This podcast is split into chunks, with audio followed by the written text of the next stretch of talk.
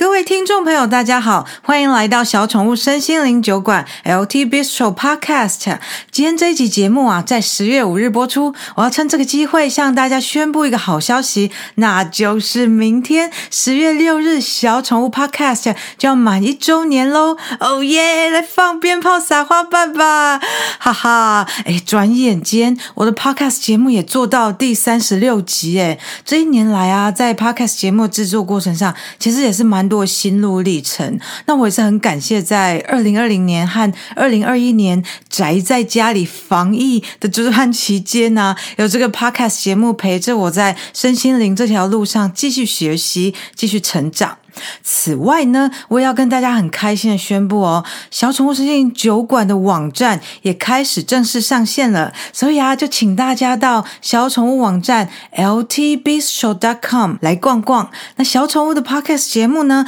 除了可以在各大 podcast app 上找到，比方说 Apple Podcasts、Spotify、Stitcher，此外呢，你也可以在我们小宠物网站上收听节目，而且啊，还可以在网站上看看小宠物菜单。单和部落格文章，订阅我们的电子报，接收小宠物的最新消息哦。同时呢，我们的脸书粉丝专业赛斯盐酥鸡也开张喽。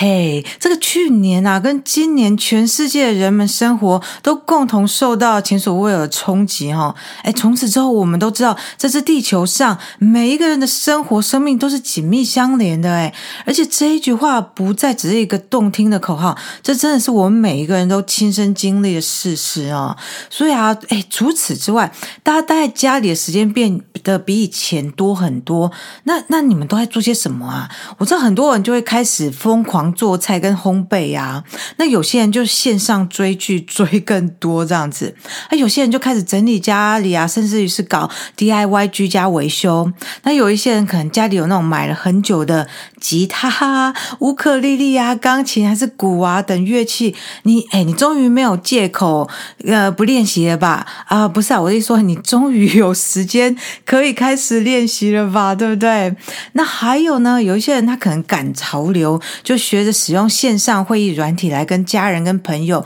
虚拟的聚会，因为就没办法就亲自见呃。亲自面对面聚会了嘛，就可以用这种虚拟的方式。那有一些人呢，就开始学习静坐啊、冥想、瑜伽啊，或是有些人本来就在炒房、炒股票，诶，现在更更热衷，炒得更凶。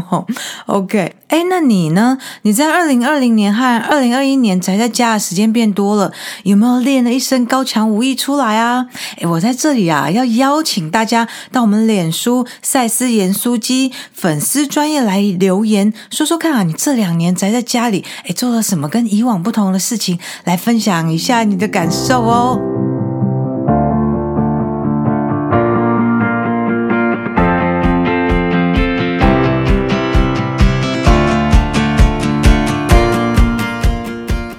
我们回到今天这一集节目的主题啊，今天我们要聊的是赛斯和 Jane Roberts《心灵的本质》这本书的纯粹能量的特性、精力充沛的心灵、事件的诞生 （Characteristics of Pure Energy, the Energetic Psyche, and the Birth of Events） 这个章节哈。那这个标题乍看之下好像不太容易懂，但它其实很有趣。它其实就是在讲说实相是怎么形成的。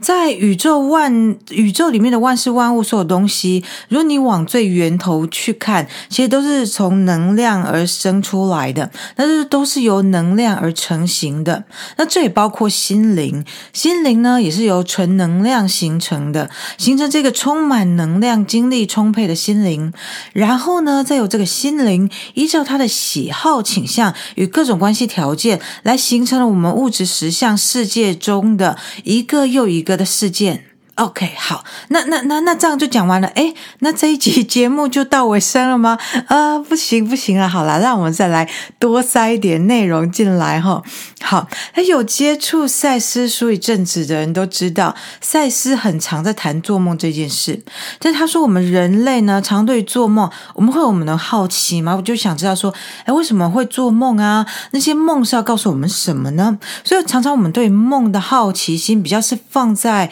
就如何。去解释一个梦，那那个梦会不会有什么预言的性质啊？但是他特别要提醒我们哈，除了这些之外，除了这这一类的好奇心之外，梦它其实还有更深层的重要性，那就是。梦呢，它是我们醒时生活的事件会从中跳出来的那个事件发生的源头。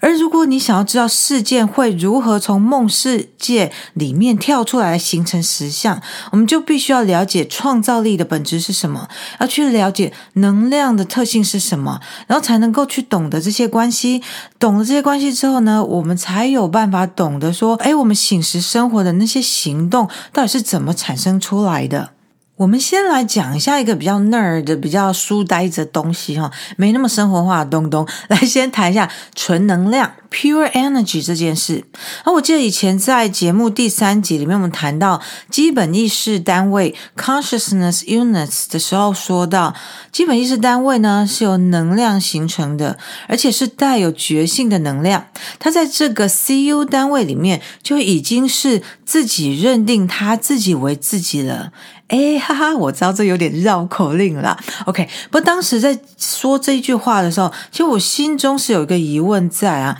就是说带有觉性的能量是意识单位，那在带有觉性之前，就是纯粹的能量是没有意识在里面的能量，是这样子吗？那宇宙中是不是有这种不带有意识的能量存在呢？如果有的话，那那么这个能量当然就超级纯粹，因为它就是完全就是能量。这样子，但是如果是这样的话，我们就没有办法说意识无所不在了嘛？因为在那个纯能量里面，如果没有意识，那就是意识有一个地方不在，就是在纯能量里面。OK，那当然啦，这么靠近源头方向的疑惑，因为毕竟离我太距离我太遥远了，所以我也只是放在心上，我也没有去就是那个很很很仔细去追究它这样子。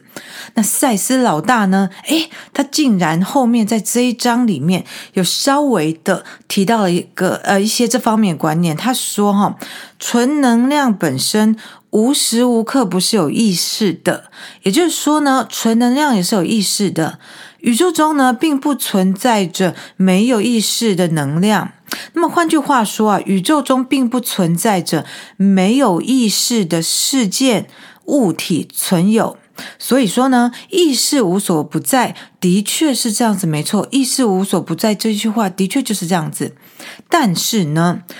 纯能量，回到刚刚那句话啊，纯能量本身无时无刻不是有意识的。这句话用人类的语言说出来啊，其实他们还是没有办法表达很全面。因为大家记不记得我们在节目的第三十二集、三十三跟三十四集里面，从各种不同的层面切入，我们在谈爱的语言是什么，心灵的语言是什么，感官的语言是什么？诶，这些都不是人类的文字跟发音结合起来的那一种人类的语言。语言哦，那所以说意识层面的语言是如此的多样化，以它的各个层面呢、其实我们也是难以用人类语言来表达的。所以说，当赛斯老大他说这句话，纯粹纯能量本身无时无刻不是有意识的，但是呢，他想要讲的这个纯能量的意思，其实就是一个最难以形容的意思了。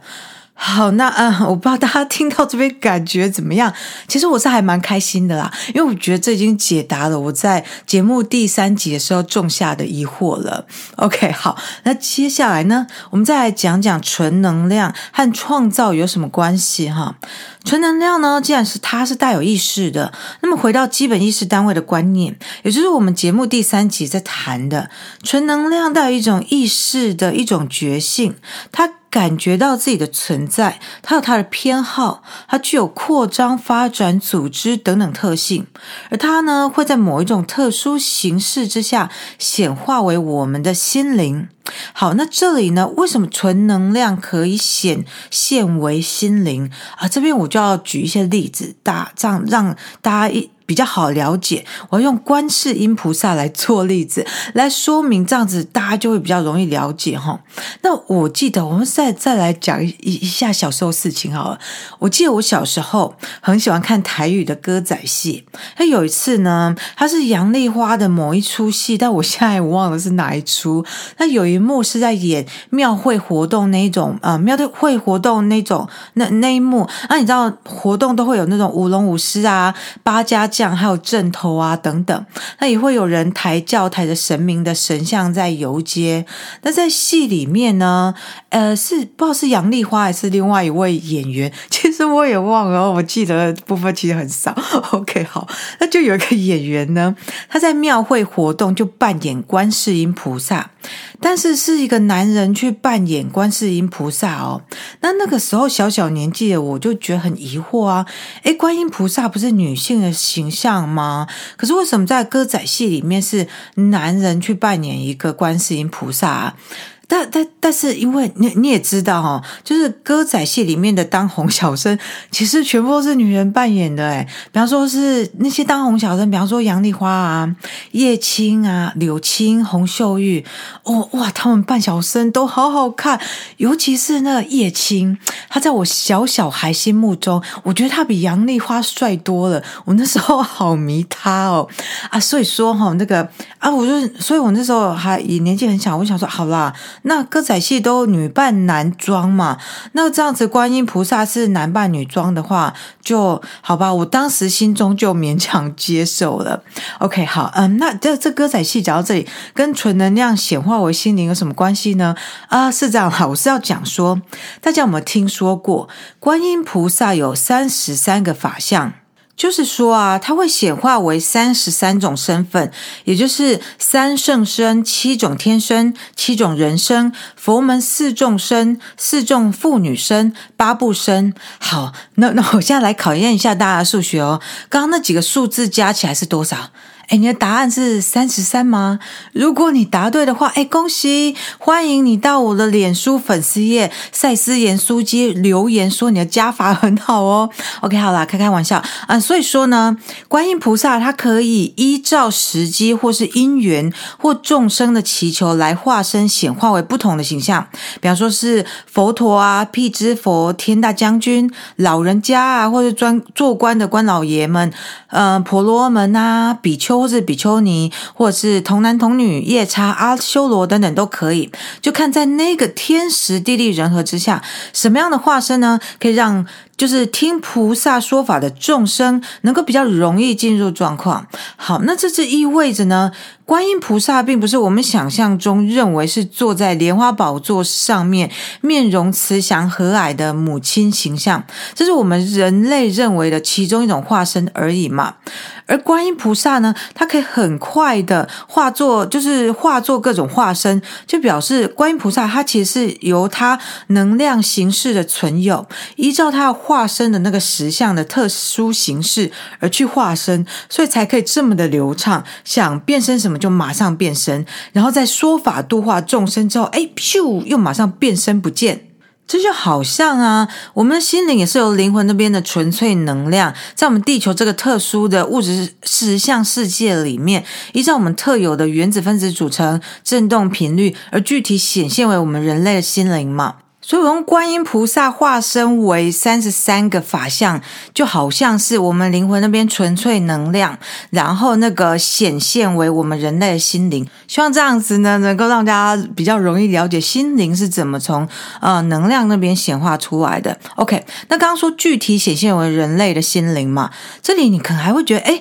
具体这两个字不太对耶，心灵怎么会是具体的呢？哎呦，这个，哎呀，其实从我们身体的这个物质角度来看，心灵当然是很不具体，没错。但如果我们从纯能量的角度来看，从另外一边哦，从另外试着从另外一边来看，我的心灵、你的心灵、你的家人朋友的心灵，或者是树的心灵、猫咪的心灵，哎，这些心灵对纯能量来说，应该是已经变得非常的、非常的具体化了哈。OK，好，那么心灵呢，被纯能量创造出来了。然后嘞，这里啊，赛斯老大他是说，心灵的基本经验呢，是在处理一种你无法直接感知的活动，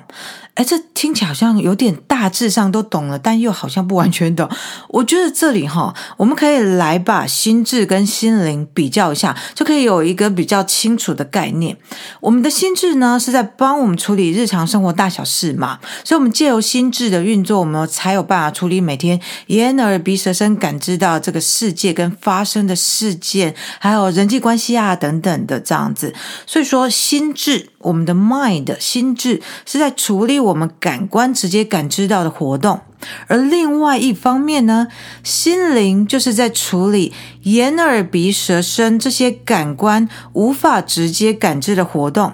心灵呢，它是在处理一些感觉。情绪、喜好、灵感、直觉等等的活动，而且啊，很重要的是呢，心灵所处理的这一类我们没有直接感知到的活动，这些我们心智没有直接意识到的活动，这些心灵活动呢，却是我们心智在处理的物质世界里面的事件的来源哦。前面我们有说到嘛，梦是我们醒时生活的事件会从中跳出来的那个源头。那这好像跟前面哎，我们花很多时间在谈纯能量啊、心灵的显现跟特性，哎，好像没什么关系哈。哎，这时候啊，我觉得呢，我们可以再度把心智拉进来做对比，就很容易懂。大家想想看啊，我们的心智，我们的 mind 是在我们醒着的时候在运作，还是睡着的时候运作啊？我想大家大致上应该都会同意说。我们的心智是在我们醒着的时候运作的嘛，所以我就可以进行那些很柴米油盐酱醋茶、人际关系啊、事业啊、兴趣等等的活动，这样子。好，那醒着的时候呢？如果比方说我们的日常生活就好像你是开着一辆车，那醒着的时候呢，就好像是我们的心智、我们的 mind 在当司机，在掌握那个方向盘。那心灵这个时候呢，就好像是坐在旁边。边当乘客，那心灵什么时候会当司机啊？他什么时候会抓着方向盘呢？就是在我们睡觉的时候。所以说呢，梦世界或者说梦实相，它是心灵主要在处理的那个经验场域。不过就是，嗯、呃，不过大家在这里一定要记得一个原则啊，就是说我们在物质实相里面会很喜欢把东西定义跟分割很明确嘛。可是，在我们多次元的实相里面，是不会有一条很清楚的分割线的。所以说，我们醒着的时候，当然我们的心灵并不是睡着的，是并不是没在看路的哈，并不是只是坐着而已。呃，那我们睡着的时候呢，心智也不是麻痹的、无感的。尤其像嗯，比方说，你有没有听说过，有一些人会做清醒梦，就是他会在梦里面醒来，然后知道自己在做梦。比方说那种状况下，那个时候，其实他的心智就会比平常做梦的时候要来得更活跃一些。好，所以呢，如果你想要感知、体验，你想要比较靠近纯能量那边的意识状态，想要知道在那样的状况下是怎么一回事，就是。就是最直接简单，就是透过你自己的梦的世界来探索，这会是最直接的方式。因为我们的心灵哈，每天晚上睡觉的时候，他就开始抓着你的人生方向盘，把你这辆人生的车子开到多次元非物质实相里面去。那回到了他自己纯能量的那个层面，甚至于啊，你还可以说就是回到一切万有 all that is 那边去了。然后之后呢，他又离开了他自己，也就是说啊，离开了心灵，它是一切万有的一部分的那个状态，然后进入到你这个个人化之后的物质存有这个个体，这个有地球人姓名的这个人。所以说啊，如果你想要更深入了解你的心灵是怎么一回事，你可以好好的去研究你的梦，这个这个就会帮助你了解自己的心灵更多更多哦。而且啊，说到这里，大家有没有觉得，哎，好像又更懂为什么赛斯老大一直苦口婆心建议我们去了解我我们的梦哈？因为当我们去，就是说去试着记得我们的梦，去回想我们的梦，去研究我们的梦的时候啊，其实我们是在了解我们的心灵，还有我们那个多次元的自己，在比较接近一切万有源头的时候，那所体验的活动是怎么一回事？好，接下来我们来说说事件的诞生，也就是说哈，我们平常醒着的时候，生活中的各个事件是怎么产生的呢？如果说我们不要从灵性层面来看哈，我我生活中会发生什么事情，就就有会有一些前因后果啊。比方说，我每天周一到周五要去上班，是因为我找了一个朝九晚五的上班族工作嘛。或者说，比方这个周末有庆生会啊，是因为有人生日快到啦。或者说，呃，比方说你下个月要飞到日本去玩啊，是因为你两个月前排了那个旅游计划嘛，对不对？那我们通常会把事件的发生在时间上用因果关系把它串联在一起。不过呢，赛斯老大他是提醒我们，他说。哎，代志不是安内哦，事情不是这样子的啊。事件为什么会发生呢？事件为什么会一件接着一件发生呢？它其实是跟那个事件的重要性，就说那个事件它有什么重要意义，是因为这样而决定的，而组织建构起来的。也就是说，再再提醒一次哈，事件会会发生，不是因为因果性而发生，而是因为重要性而发生。那这个其实我们蛮容易，就是从我们在回想过去发生的事情的时候来类比。当我们回想以前的事情，哎，你是怎么回想？比方说，哎，你回想以前发生过超好笑的事情，或是你以前。做过超愚蠢的事情，或是以前可能发生什么事，然后你朋友就对你做一些很义气相挺，然后很令你感动的事情，或者是呢，你回想以前谈恋爱很甜蜜，或者很心痛的时候，这样子，或者是你回想你第一次找工作那种面试的时候很紧张的时候。也或者是呢，你回想结婚那天的婚礼细节，或者是啊有小孩的，你可回想小孩让你又爱又气的那个捣蛋模样，等等等等等。当你在回想的时候，当我们在回忆过往的时候，其实我们几乎不会用线性时间轴的方式来回想，也不会用什么因果论来回想，除非你是在调查什么事件，对不对？调查呃，哎，发生了什么事情，否则其实我们也不会用那样子的方式在回想。我们大体上也是用事件的重要性来回想一些事情，那那个重要性可能就是啊令你很开心啊，或者让你觉得很糗啊，或者啊很感动、很生气、很紧张、很有成就感等等那些重要性哈。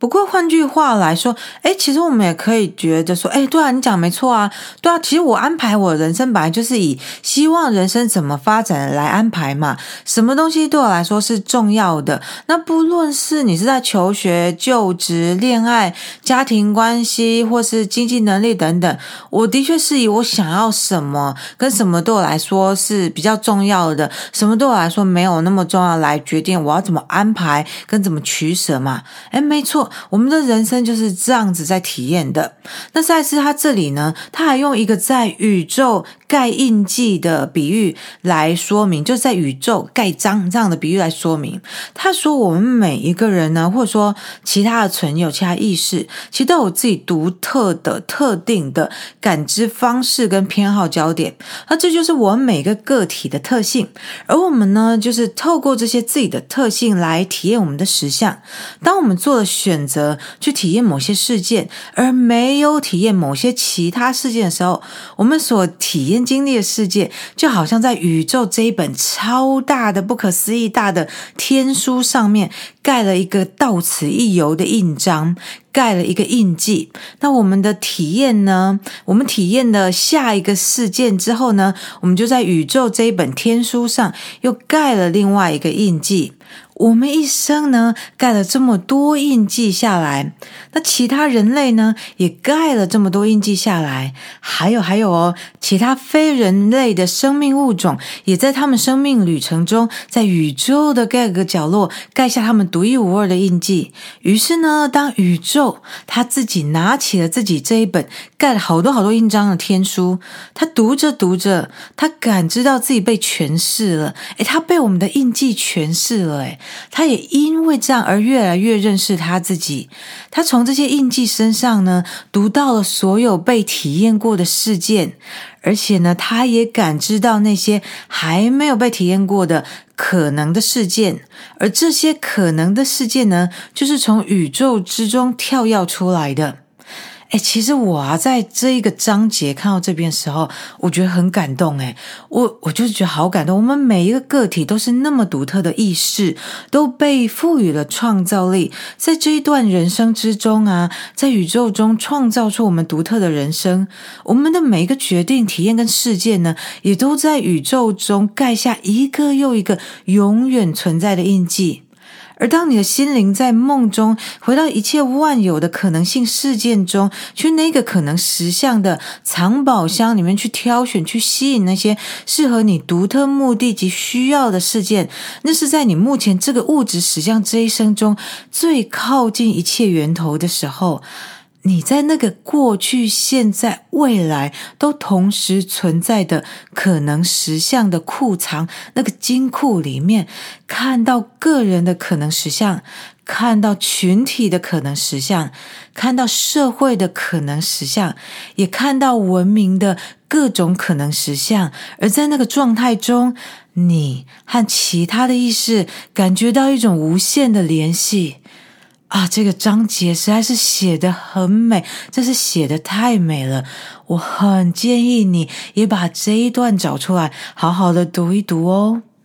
今天这一集的节目我觉得很特别诶，因为一开始啊，我在向大家宣布小宠物身心灵酒馆 LT Bistro Podcast 的周年庆，然后欢天喜地放鞭炮、撒花瓣，又公告 LT Bistro dot com 网站以及我们的脸书粉丝页赛斯盐酥鸡，诶，而之后。节目的赛斯书内容，第一次谈到在在我们这 podcast 节目里面，第一次谈到了宇宙一切万有的源头。诶，这个不是我刻意安排的，因为其实我只是照着心灵的本质书里面顺序聊一聊赛斯老大传递给我们的观念啊。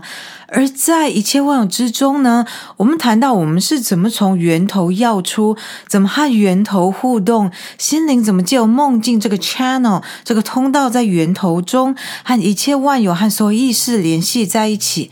我觉得这就好像是以我们这个小小的小宠物 Podcast 节目来说，我如何借由网站以及脸书粉丝页这些 channels 这些通道，在跟每一个收听的观众来联系跟互动。啊，这一切实在是太美了。OK，好，我真的非常感谢大家今天的收听，也让我们一起在这里创造喜悦的事件吧。我想要请大家呢订阅追踪我的小宠物身心灵酒馆 LT Bistro Podcast，然后呢到脸书粉丝页赛斯盐酥鸡留言给我，分享你对小宠物 Podcast 节目的感想、疑问或是心情，或者是啊，你可以到小宠物的网。网站来逛逛，订阅我们的电子报哦。好的，也请大家继续听我在这里说书赛斯和新时代身心灵成长话题，让我们共同在灵性中有所成长，让我们的生活一点一滴越来越美好。下回见。